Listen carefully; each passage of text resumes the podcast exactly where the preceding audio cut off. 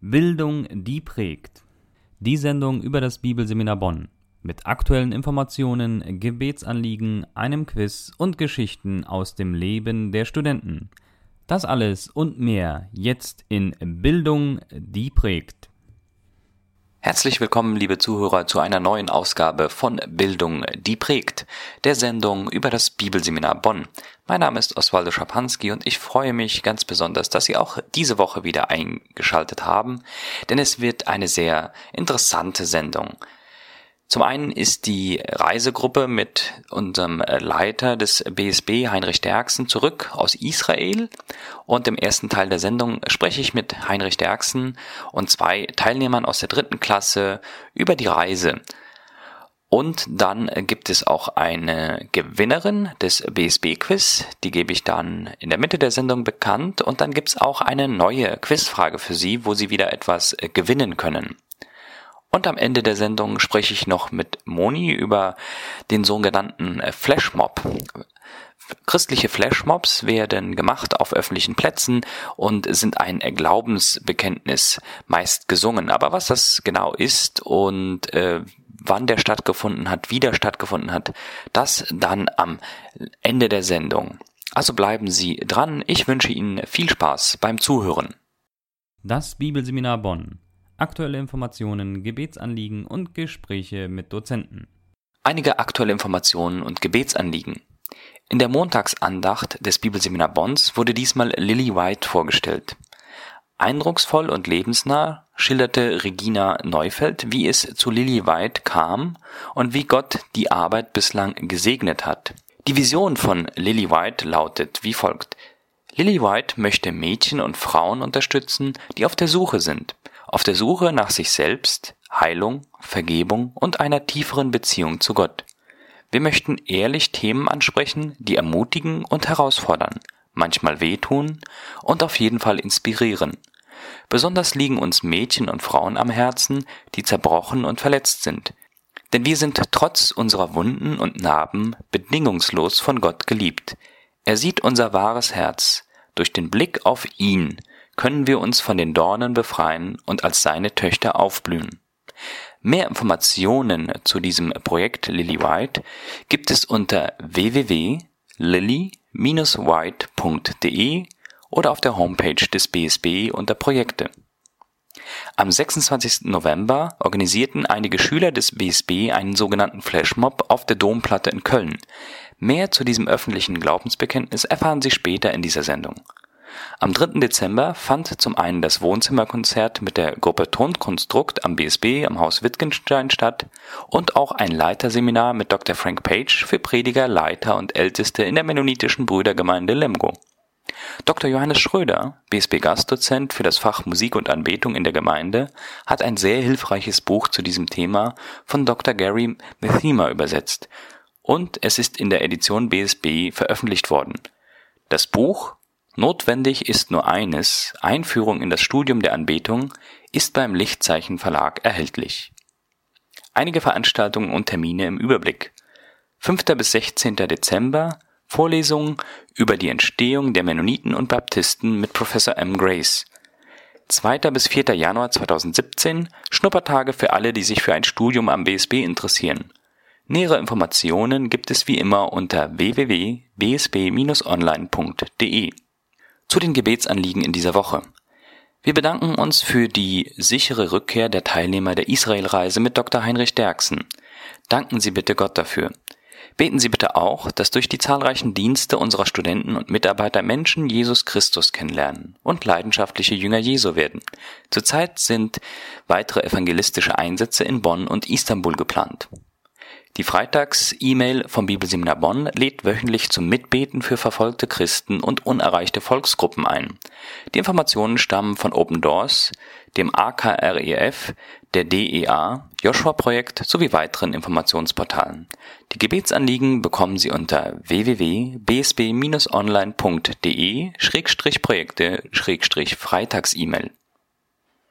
Ja, liebe Zuhörer, für alle, die treu hier die Sendung Bildung, die prägt, äh, hören, äh, die wissen schon, dass vom 21. bis zum 28. November eine Israel-Reise war und unter der Leitung von Dr. Heinrich Derksen und die dritte Klasse hat daran teilgenommen. Ich bedanke mich an dieser Stelle auch ganz besonders für diejenigen, die äh, für diese Reise gebetet haben und ich begrüße jetzt hier Heinrich Derksen und auch zwei Teilnehmer und ich bitte euch, damit die Zuhörer so ein bisschen äh, kennen, euch kennenlernen und wissen, wer jetzt hier im Radio spricht, stellt euch bitte einmal kurz vor.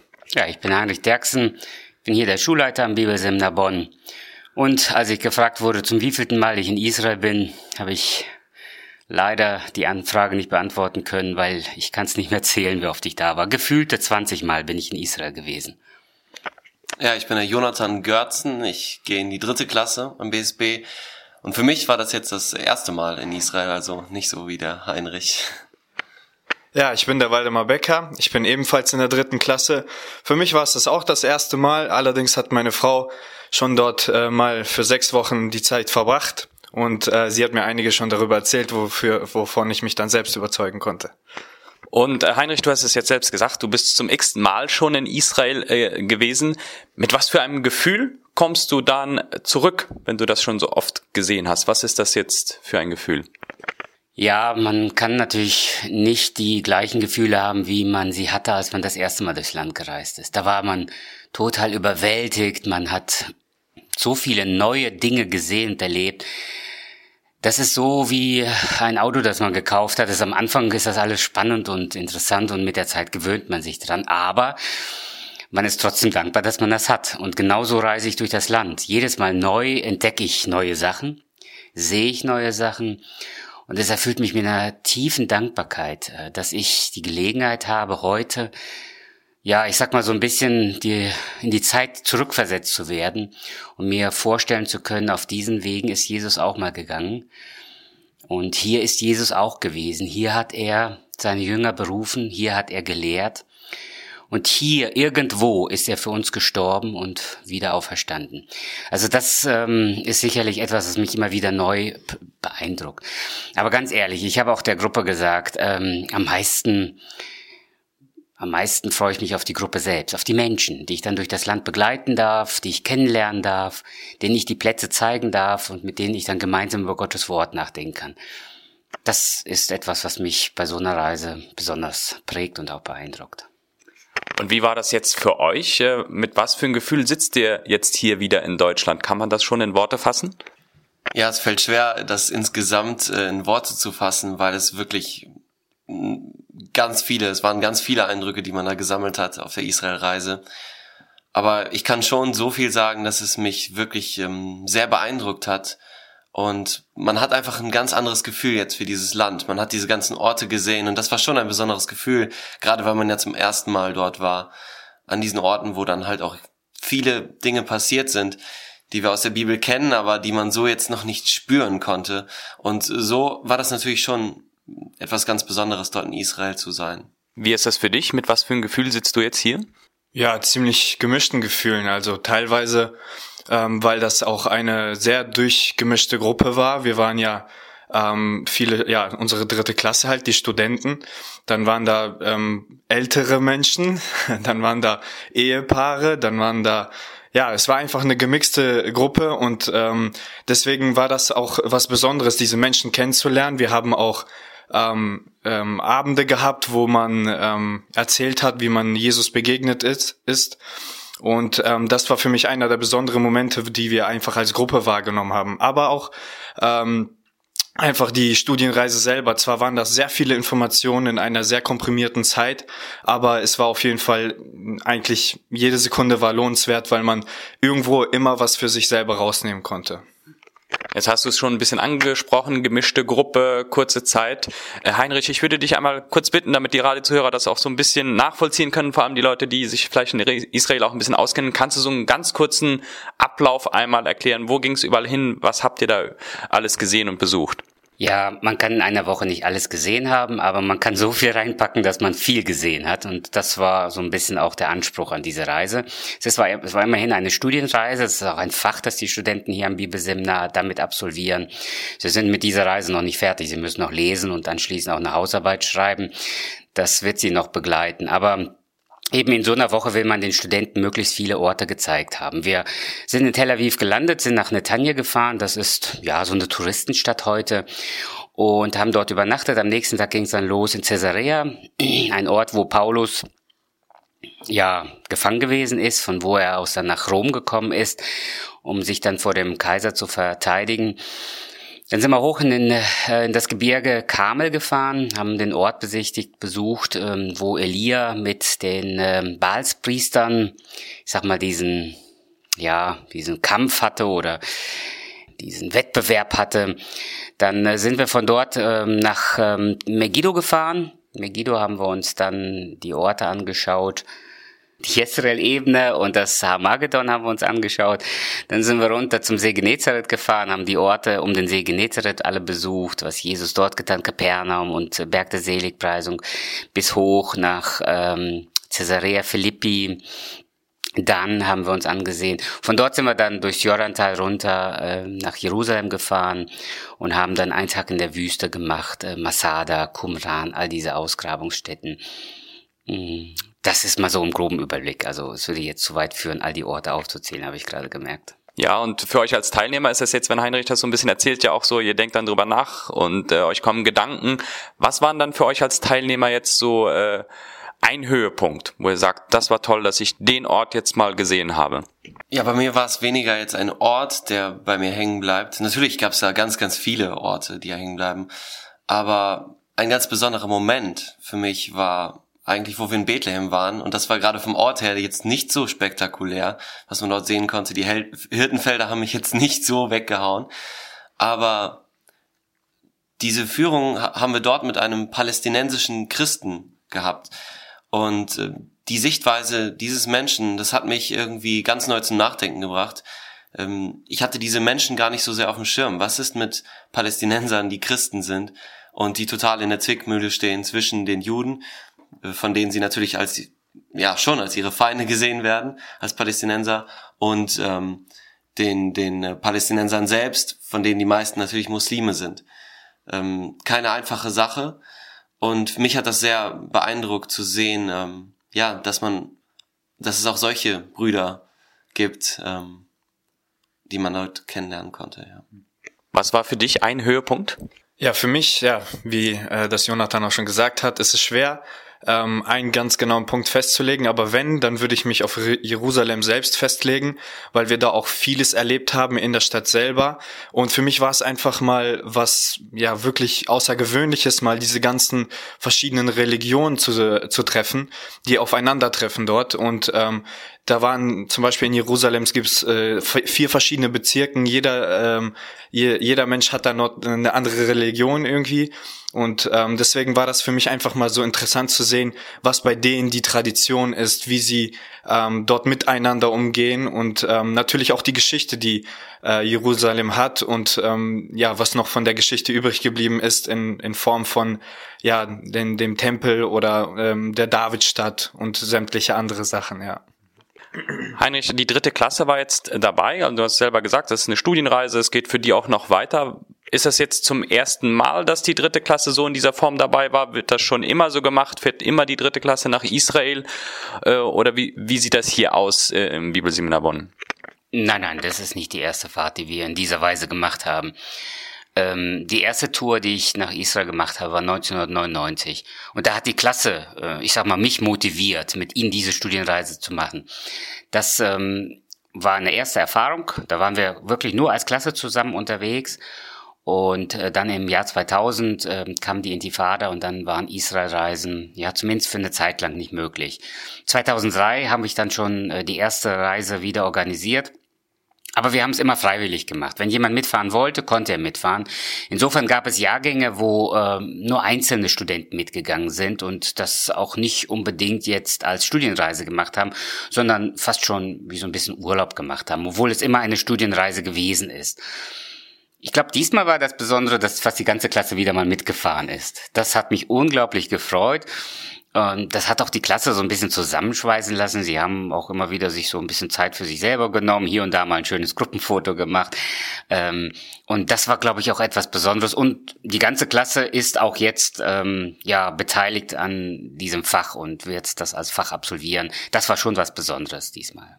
Ich möchte euch drei jetzt bitten, äh, einen kleinen Appell an die Zuhörer zu machen. Vielleicht ganz kurz in einem Satz, zwei Sätze nacheinander. Wieso sollte man nach Israel reisen? Ja, also ich denke allgemein, wie es auch vielen Leuten geht, ist es auf jeden Fall wertvoll, mal dort gewesen zu sein, um einfach sich mal wirklich bildlich Dinge vorzustellen oder vorstellen zu können, ähm, die man so in der Bibel liest oder so. Ne? Also es ist für mich auf jeden Fall hilfreich gewesen, wenn zum Beispiel die Entfernungen von Städten oder bestimmte Punkte, die Jesus oder vielleicht auch Paulus ähm, gegangen ist, dass man sich das mal wirklich besser vorstellen kann, weil ähm, das kommt doch schon anders rüber, als wenn man das äh, in der Bibel liest oder wenn man persönlich dabei ist und dort man die Entfernungen selbst einschätzen kann. Ja.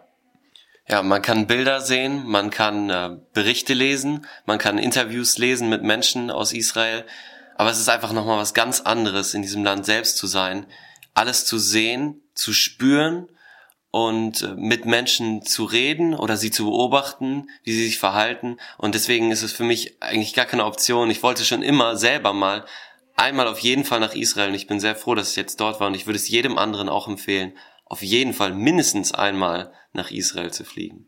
Ja, und ihr beide habt jetzt einen Appell an alle Zuhörer gemacht, die noch nie da waren und auch einen sehr äh, eindrücklichen Appell. Und Heinrich, weil du ja schon öfters da warst, würde ich äh, dir nochmal ein bisschen die Frage ein bisschen variieren wollen für jemanden, der schon öfters da gewesen ist und wenn jetzt einige Zuhörer sagen, ja, da war ich schon, da war ich vor zehn Jahren, da war ich vor 20 Jahren, habe ich ja schon alles gesehen. Wieso empfiehlst du vielleicht nochmal oder öfters hinzufahren? Israel ist und bleibt Gottes Volk. Wir haben deshalb für dieses Volk zu beten, dem Volk Shalom, den Frieden Gottes zu wünschen und deshalb ähm, für Israel da zu sein und in Israel zu sein, ist eine Aufgabe von uns Christen. Nur eine von ganz vielen. Aber deshalb würde ich jeden ermutigen, wann immer sich eine Gelegenheit bietet, wieder nach Israel zu fahren und auf diese Weise Menschen, mit Menschen zusammen zu sein, die von Gott erwählt sind und von Gott bestimmt worden sind. Ja, vielen Dank euch dreien für diese Eindrücke von der Israelreise und vielen Dank nochmal an die Zuhörer, die für euch auch gebetet haben. Und nur als Hinweis, eine nächste Reise steht auf jeden Fall wieder an im nächsten Jahr. Einfach immer wieder mal auf www.bsb-online.de reinschauen. Da werden die Veranstaltungen auch angekündigt. Danke euch dreien für diese Eindrücke. Vielleicht, eher nicht. Das BSB Quiz. Und damit wären wir auch schon wieder beim Quiz. Ich bedanke mich erstmal für alle Einsendungen und gratuliere ganz herzlich Maria Bergmann, denn sie hat die richtige Antwort eingeschickt und gewonnen. Die Frage in der letzten Sendung lautete, wie hieß der Blinde, der Jesus durch laute Rufe auf sich aufmerksam machte? Und Maria Bergmann antwortete korrekt, der Blinde hieß Bartimäus, der Sohn des Timäus. Herzlichen Glückwunsch von unserer Seite. Der Preis wird Ihnen so bald wie möglich zugeschickt. Und jetzt für alle Zuhörer die neue Quizfrage. Machen Sie mit. Wie hieß der Apostel, der mit Maria unter dem Kreuz stand? Wie hieß der Apostel, der mit Maria unter dem Kreuz stand? Wenn Sie die richtige Antwort wissen, dann schreiben Sie bitte eine E-Mail an info bsb-online.de und schreiben Sie im Betreff Radiosendung. Hier nochmal die Frage, wie hieß der Apostel, der mit Maria unter dem Kreuz stand? Bitte die richtige Antwort mit dem Betreff Radiosendung an info at bsb-online.de. Einsendeschluss ist wieder dieser Donnerstag. Viel Spaß beim Mitraten oder beim Einsenden der richtigen Lösung, wenn Sie es sowieso wissen. Das Studium am Bibelseminar Bonn. Studenten erzählen aus ihrem Leben und ihren Begegnungen mit Gott. Ja, liebe Zuhörer, ich spreche hier in der Sendung auch immer gerne über Aktionen, die die Schüler hier vom Bibelseminar Bonn starten. Und eine ganz besondere Aktion, die jetzt schon zum dritten Mal stattgefunden hat, ist der, der Flashmob. Und äh, jetzt freue ich mich einfach, dass sich Moni Zeit genommen hat, uns ein bisschen mehr über diesen Flashmob zu erzählen. Aber erstmal willkommen hier in der Sendung, Moni. Ja, hallo. Äh, mein Name ist Monika eigentlich, aber genau, ich werde von allen Moni genannt. Ich bin jetzt 19 Jahre alt. Ich gehe hier ans Bibelseminar Bonn, besuche hier die zweite Klasse. Genau, bin jetzt im dritten Semester und ähm, ursprünglich hatte ich geplant, nur ein Jahr zu machen, aber ich habe mich dann ziemlich schnell umentschieden, doch drei Jahre zu machen. Ich selber gehe in die evangelische Freikirche in Siegburg und genau bin dort auch schon von klein auf in dieser Gemeinde groß geworden. Wie ist es mal zu dieser Idee gekommen, überhaupt so einen äh, Flashmob zu machen? Ähm, die Idee entstand in einem Mädelsgebetskreis hier am Bibelseminar. Wir haben uns in einer Gruppe von sechs Mädels einmal die Woche getroffen, einfach um Gebetsanliegen auszutauschen, gemeinsam und füreinander zu beten. Ähm, dabei hatten wir das Anliegen, einfach so eine Aktion zu starten. Es kam einfach im Gespräch irgendwie auf. Und dann hatten wir auch sehr schnell ein Lied und die Idee von diesem Flashmob. Wir haben uns äh, dran gesetzt, haben direkt alles durchgeplant, grob besprochen, was man dafür bräuchte. So nach und nach ist dann unsere Euphorie wieder ein bisschen zurückgegangen, aber der Wunsch war immer noch da, dass wir das machen wollen. Und ähm, ja, so haben wir das dann im, ich glaube, Januar diesen Jahres das erste Mal umgesetzt. Und jetzt habt ihr das zum dritten Mal umgesetzt, äh, wieder in Köln. Kannst du so ein bisschen äh, den Ablauf beschreiben? Äh, wie läuft das äh, ab? Wann trifft man sich? Was macht man da genau? Und ähm, was sind die Nachwirkungen? Also wir treffen uns vorher immer hier in der Bibelschule zusammen, um gemeinsam dafür zu beten und das Lied zu üben, die Abläufe einmal so durchzugehen. Einfach auch damit wir sehen, wie viele Menschen da sind und ähm, um alles einmal so grob durchsprechen zu können.